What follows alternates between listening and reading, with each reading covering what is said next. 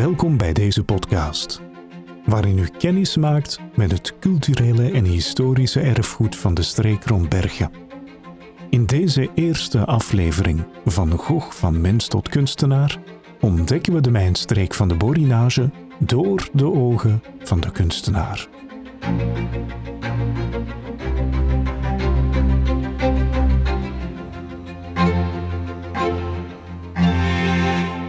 Hoofdstuk 1 Van Gogh en het voormalige station van Paturage.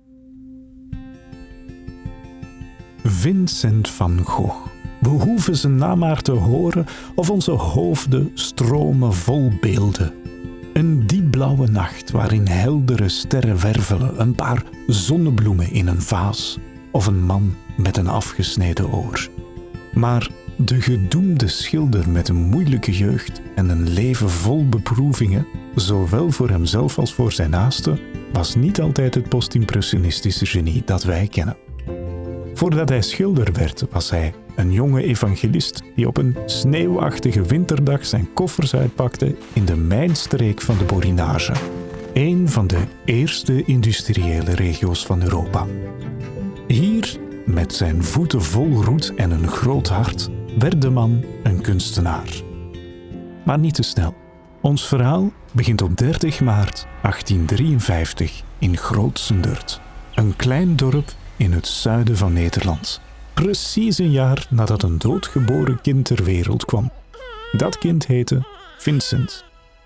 Vincent van Gogh groeide dus op in de schaduw van de herinnering aan een veel te vroeg gestorven broer en naamgenoot. En elk jaar op zijn verjaardag gaat het hele gezin naar het graf met zijn naam erop om eer te bewijzen aan de broer die hij nooit heeft gekend en wiens naam hij draagt.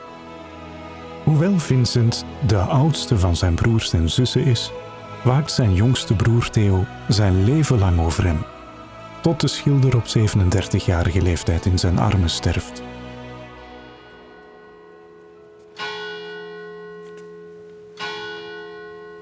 Vincent wordt geboren in een familie van predikanten, maar ook van kunsthandelaars en wordt al op jonge leeftijd ondergedompeld in religie en schilderkunst. Op zijn zestiende vertrekt hij naar Den Haag en gaat er in de leer bij Goupy en Compagnie, opgericht door een van zijn ooms. Daar worden schilderijen, tekeningen en reproducties verkocht. De jonge Vincent is een echte spons die zoveel mogelijk wil leren van zijn baas, Hermanus Tersteeg. Maar na vier jaar in dienst te zijn geweest, wordt hij naar het Londense filiaal van Goupy Compagnie gestuurd.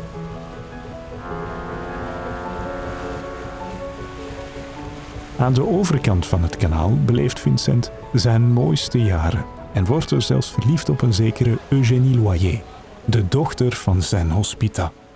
Maar wanneer hij de moed vindt om haar zijn liefde te verklaren en haar ten huwelijk te vragen, wijst zij hem af.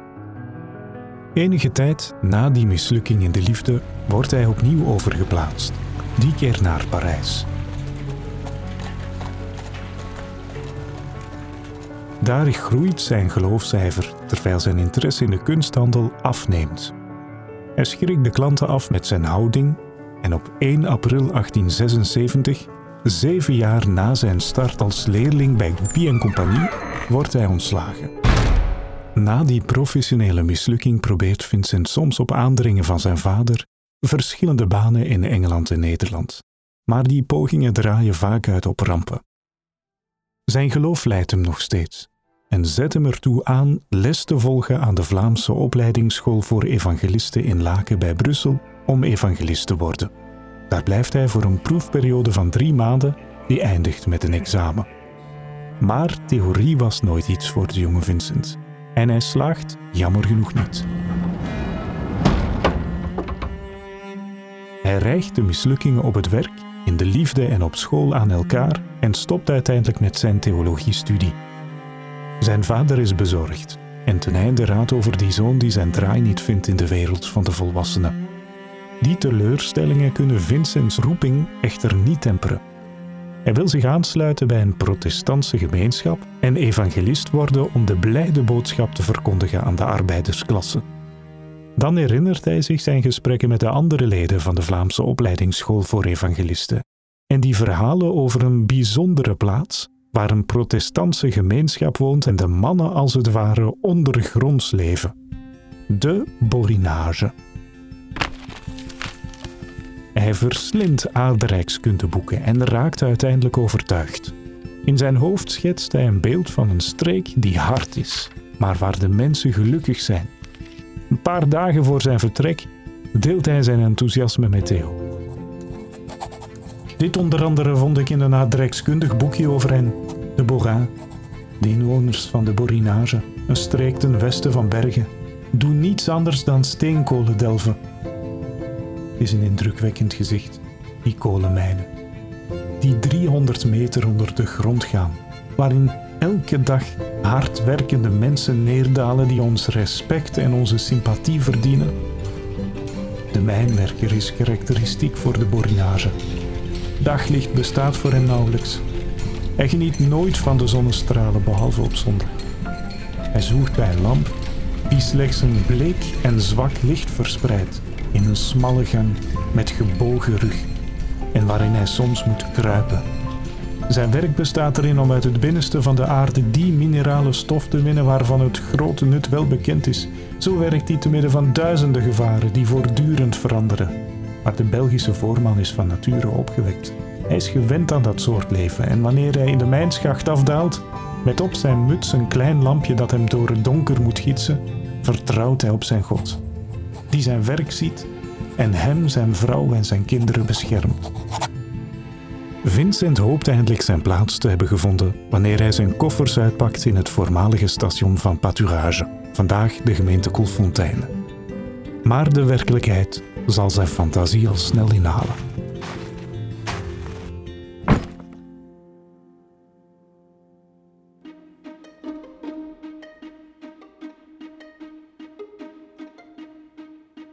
Het is bijna kerstmis. De hele streek is ondergesneeuwd. Een dunne witte mantel verbergt de zwarte as die aan alles kleeft: de straten, de huizen en de gezichten. Een jonge man van 25 jaar met een bleek gezicht en rood haar dat in de war ligt, houdt een kleine koffer in de hand wanneer hij uit de trein stapt in het station van Paturage. Benjamin van der Hagen, een evangelist en straathandelaar in de streek, verwelkomt hem. Vincent heeft zichzelf de missie gegeven om het evangelie te prediken in de regio. Al snel krijgt hij, dankzij de steun van Abraham van der Waaien Pietersen, een contract als prediker met een proefperiode van zes maanden. Het beeld van een bijna wonderlijke streek vol arbeiders die elke dag blijmoedig aan het werk gaan en waarover hij in aardrijkskunde boeken had gelezen zal smelten als sneeuw voor de zon. Toch voelt hij onmiddellijk een diepe verbondenheid en verwondering voor de streek en haar bevolking. En hoewel hij in brief 149 aan zijn broer schrijft dat de mensen hier niet eens weten wat een schilderij is, lijkt alles hem van kunst doordrongen te zijn. Hij vertelt dat ik op het gebied van kunst ten eenmale niets heb gezien sedert mijn vertrek uit Brussel. Maar dit neemt niet weg dat het hier een zeer eigenaardig en zeer schilderachtig land is. Alles spreekt als het ware en is vol karakter. Er zijn hier holle wegen begroeid met dorenstruiken en met oude verwrongen bomen met hun grillige wortels die volmaakt gelijken op die weg op de Ets van Durer, Le Chevalier et. Zo bijvoorbeeld deze dagen was het een eigenaardig gezicht met de witte sneeuw s'avonds tegen het uur der schemering. De arbeiders uit de mijnen huiswaarts te zien keren. Deze lieden zijn geheel zwart als zij uit de donkere mijnen weer in het daglicht komen. Gelijkerwijs de schoorsteenvegers zien zij eruit. Nadat hij een paar dagen bij Benjamin heeft doorgebracht, pakt Vincent zijn koffers om te verhuizen naar een meer permanente woning. Op nummer 81 in Rue du Petit vandaag Rue Wilson, bij boer Jean-Baptiste Denis in Wam. Daar begint zijn avontuur, echt.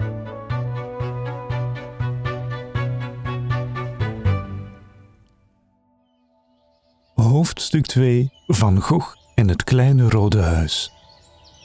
In dit kleine felrode huis, dat contrasteert met het groene en asgrauwe landschap, wonen Jean-Baptiste Denis, zijn vrouw en hun kinderen, aan wie Vincent les geeft om de huur te drukken van de kleine kamer die hij boven bewoont. Al gauw doet Vincent meer dan wat er van hem wordt verwacht. Hij neemt actief deel aan het gemeenschapsleven en de sociale strijd van de Bora en neemt bij talrijke gelegenheden het woord, onder andere in het Salon du Bébé, zoals hij aan zijn broer uitlegt in brief 149. Reeds onderscheidene malen heb ik hier gesproken, zowel in een vrij groot, voor godsdienstige samenkomsten opzettelijk ingericht vertrek, als in de bijeenkomsten die men gewoon is s'avonds in de arbeiderswoningen te houden, die men het best bijbellezingen noemen kan. Mocht het onder Gods zegen zo geschieden dat ik hier reverans voor vast werd geplaatst, dat zou ik van harte gaarne wensen. Overdag vervult Vincent de verplichtingen van zijn missie door de zieken te bezoeken en bijbelezingen te houden. En in zijn vrije tijd tekent hij. Maar we zijn nog ver verwijderd van de terrassen die hij als oases van licht in een koningsblauwe nacht schilderde. Hij tekent kaarten van Palestina of maakt schetsen van het gezin Denis. Vincents toewijding blijft groeien. En hij wil steeds meer leven zoals de mensen die hij begeleidt. Zo doet hij geleidelijk afstand van al zijn bezittingen en geeft zijn kleren aan de allerarmsten. Zijn zelfgekozen opoffering en karig bestaan worden niet altijd begrepen door de Bora, die een taaie strijd leveren om hun levensomstandigheden te verbeteren.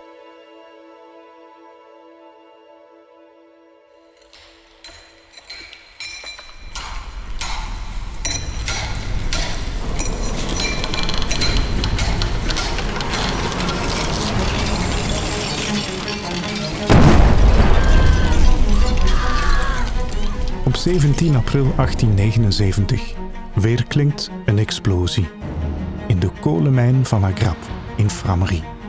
De ontploffing is in de hele regio te horen. Vincent rept er zich naartoe. Hij treft er een echt slagveld aan.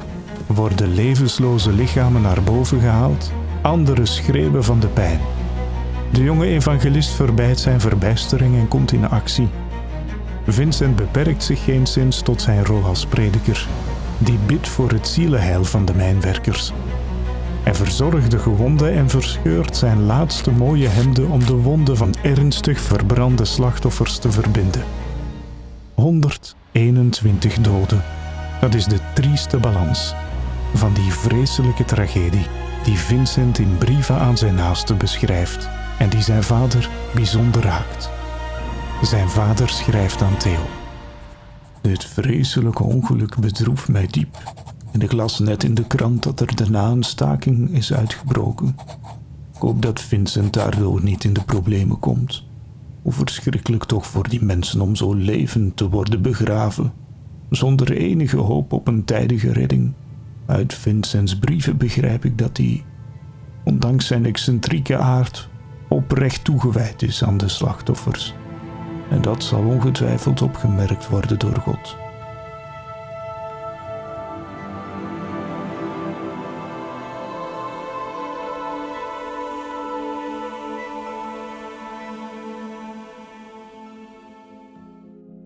Hoofdstuk 3 Van Gogh daalt af in Marcas.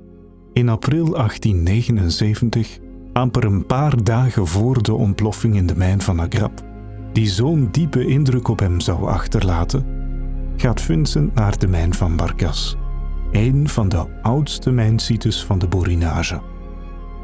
Tot op vandaag houden de muren stand en zinderen ze nog na van de bedrijvigheid, te midden van het groen Samen met een mijnwerker die er al 33 jaar werkt, stapt Vincent in de kleine gammele metalen kooi en daalt heel langzaam de 700 meter af, die de oppervlakte van de diepste tunnel scheidt. Hij schrijft er een aangrijpend verslag over aan zijn broer Theo in brief 151. Niet lang geleden heb ik een zeer interessante tocht gemaakt. Ben toen namelijk zes uur lang in een mijn geweest. En wel in een van de oudste en gevaarlijkste mijnen in de omtrek, Marcas genaamd. Die mijn staat in slechte naam vanwege dat er velen in omkomen. Zij bij het afdalen of naar boven gaan of door stiklucht of gasontploffing, of door het water in de grond of door het instorten van verouderde gangen enzovoort. Het is een sombere plek en bij het eerste gezicht heeft alles in de omtrek iets akeligs en doods. Het afdalen in een mijn is een akelig ding. In zo'n soort mand of kooi, als een nemmer in de put. Maar dat in een put van 500, 700 meters diep, zodat men op de grond naar boven ziende het daglicht ontwaart, zo ongeveer de grootte van een ster aan de hemel. Deze mijn heeft vijf verdiepingen.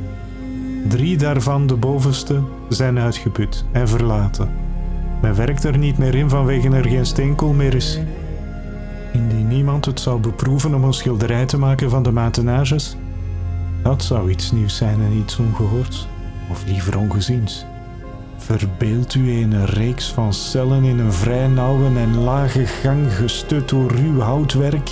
In ieder van die cellen is een arbeider in een grof linnen pak, groezelig en bezoedeld als een schoorsteenveger bij het flauwe licht van een kleine lamp bezig om de steenkool los te hakken. Die afdaling naar het binnenste van de aarde verhevigt de fascinatie die hij al had voor de streek en haar bewoners. En in dezelfde brief schrijft hij ook dit. De dorpen hier hebben iets verlatens en stils en uitgestorvens, omdat het leven onder de grond is in plaats van boven.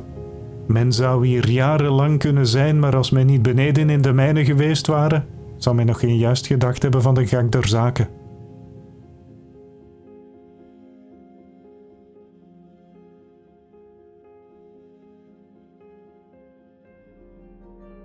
Zijn afdaling in de mijn van Marcas en de tragedie van Agrab versterken zijn overtuiging en een bijna alles verterend en obsessief verlangen om echt deel uit te maken van de borinage. Vincent vindt de kleine kamer die hij huurt van het gezin Denis te comfortabel en verkiest een vervallen schuurtje om er zo eenvoudig mogelijk in te wonen. Zijn meerdere kunnen dat maar moeilijk begrijpen.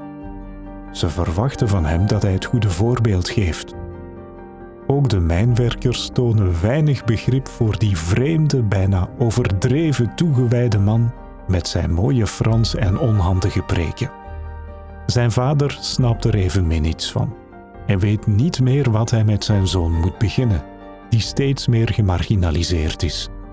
Trouwens, wanneer hij dat nieuws verneemt, vertrekt Vincents vader naar de Borinage ongetwijfeld even bezorgd als woedend en vastbesloten om zijn zoon ervan te overtuigen naar het huis van de Denis in Waam terug te keren.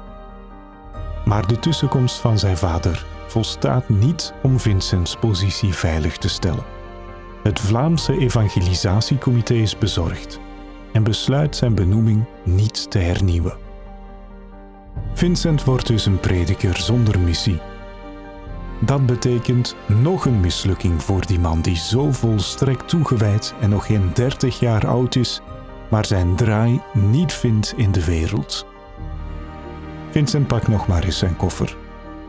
Deze keer trekt hij in bij predikant en mijnwerker Edouard Franck, die in Quem dienst doet. Er breekt een moeilijke periode voor hem aan, wat blijkt uit het gebrek aan correspondentie met zijn broer Theo gedurende bijna een jaar. Maar één ding is zeker. Vincent haalt het aquareldoosje tevoorschijn dat er steeg, zijn vroegere baas bij Goupy en compagnie, hem die zomer heeft opgestuurd. En hij begint te tekenen. Hij tekent alles. En vooral het dagelijkse leven in de borinage.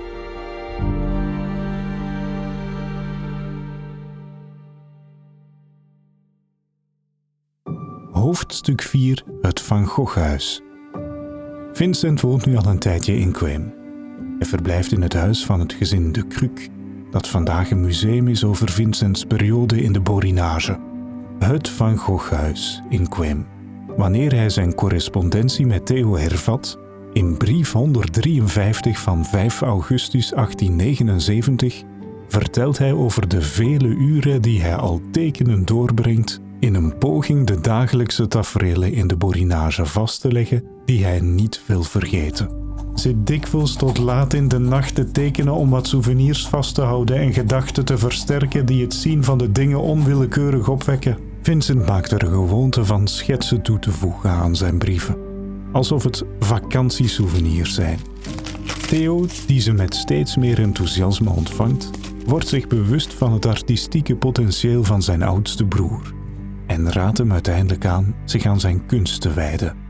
Vincent heeft dan een kleine aanmoediging genoeg en is er nu van overtuigd dat hij God kan dienen als kunstenaar.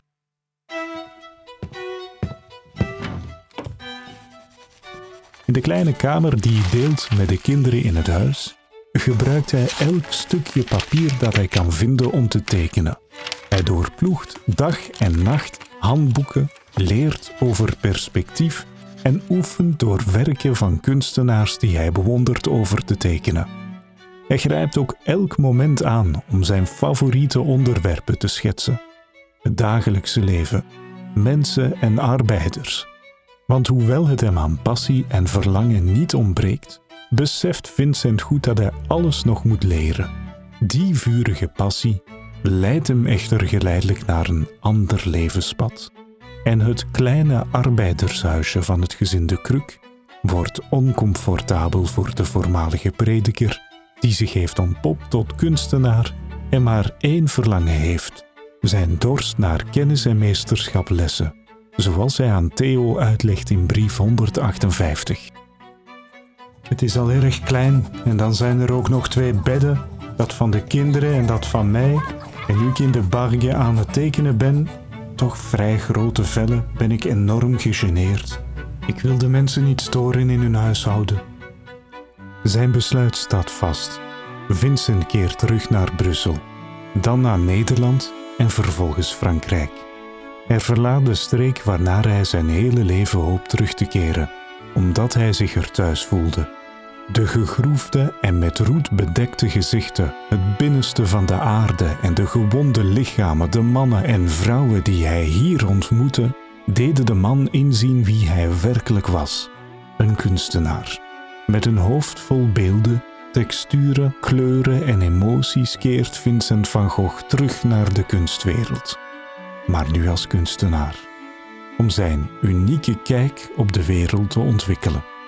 En terwijl hij zich klaarmaakt om te vertrekken, blikt hij al nostalgisch terug op zijn verblijf in de streek van de Boga. De mijnwerkers en wevers zijn totaal anders dan de andere arbeiders en handelaars. Ik heb een grote sympathie voor hen en zou blij zijn als ik ze op een dag zou kunnen tekenen, zodat die mensen die tot nu toe vrijwel nergens zijn afgebeeld, naar waarde kunnen worden geschat. En nu ik ongeveer twee jaar met hen heb geleefd, heb ik tot op zekere hoogte hun bijzondere karakter leren kennen, tenminste vooral dat van de mijnwerkers. En ik vind steeds meer iets ontroerends en zelfs hartverscheurends in die arme en miskende arbeiders, zogezegd de allerlaagste en de meest verachte, die gewoonlijk door een levendige maar zeer verkeerde en onrechtvaardige verbeelding als misdadigers en schurken worden voorgesteld. Er zijn hier misdadigers, dronkaards en schurken net zoals elders. Maar dat is niet hoe de mensen echt zijn. Ik kan je niet zeggen hoe blij ik ben dat ik weer ben begonnen met tekenen. Ik heb er al vaak aan gedacht, maar hield het altijd voor onmogelijk en buiten mijn bereik. Maar nu ik zowel mijn zwakte voor allerlei zaken als mijn afhankelijkheid ervan ervaar, heb ik mijn gemoedsrust teruggevonden en komt mijn energie met de dag terug. Uiteindelijk blijft het onduidelijk welke invloed de grootste was. Die van de borinage op de kunstenaar of omgekeerd. En hoewel Vincents leven hem ver van de mijne brengt, blijft zijn hart altijd bij de Boga. De mensen bij wie hij onderdak, hulp en inspiratie vond. Zo schrijft hij aan zijn vriend Eugène Bosch twee jaar voor zijn dood in brief 693. Als je ooit naar Petit Waam gaat, wil je dan vragen of Jean-Baptiste Denis, boer, en Joseph Quinet, mijnwerker, daar nog wonen? En hun zeggen dat ik de borinage nooit ben vergeten en dat ik altijd zal blijven hopen ze terug te zien.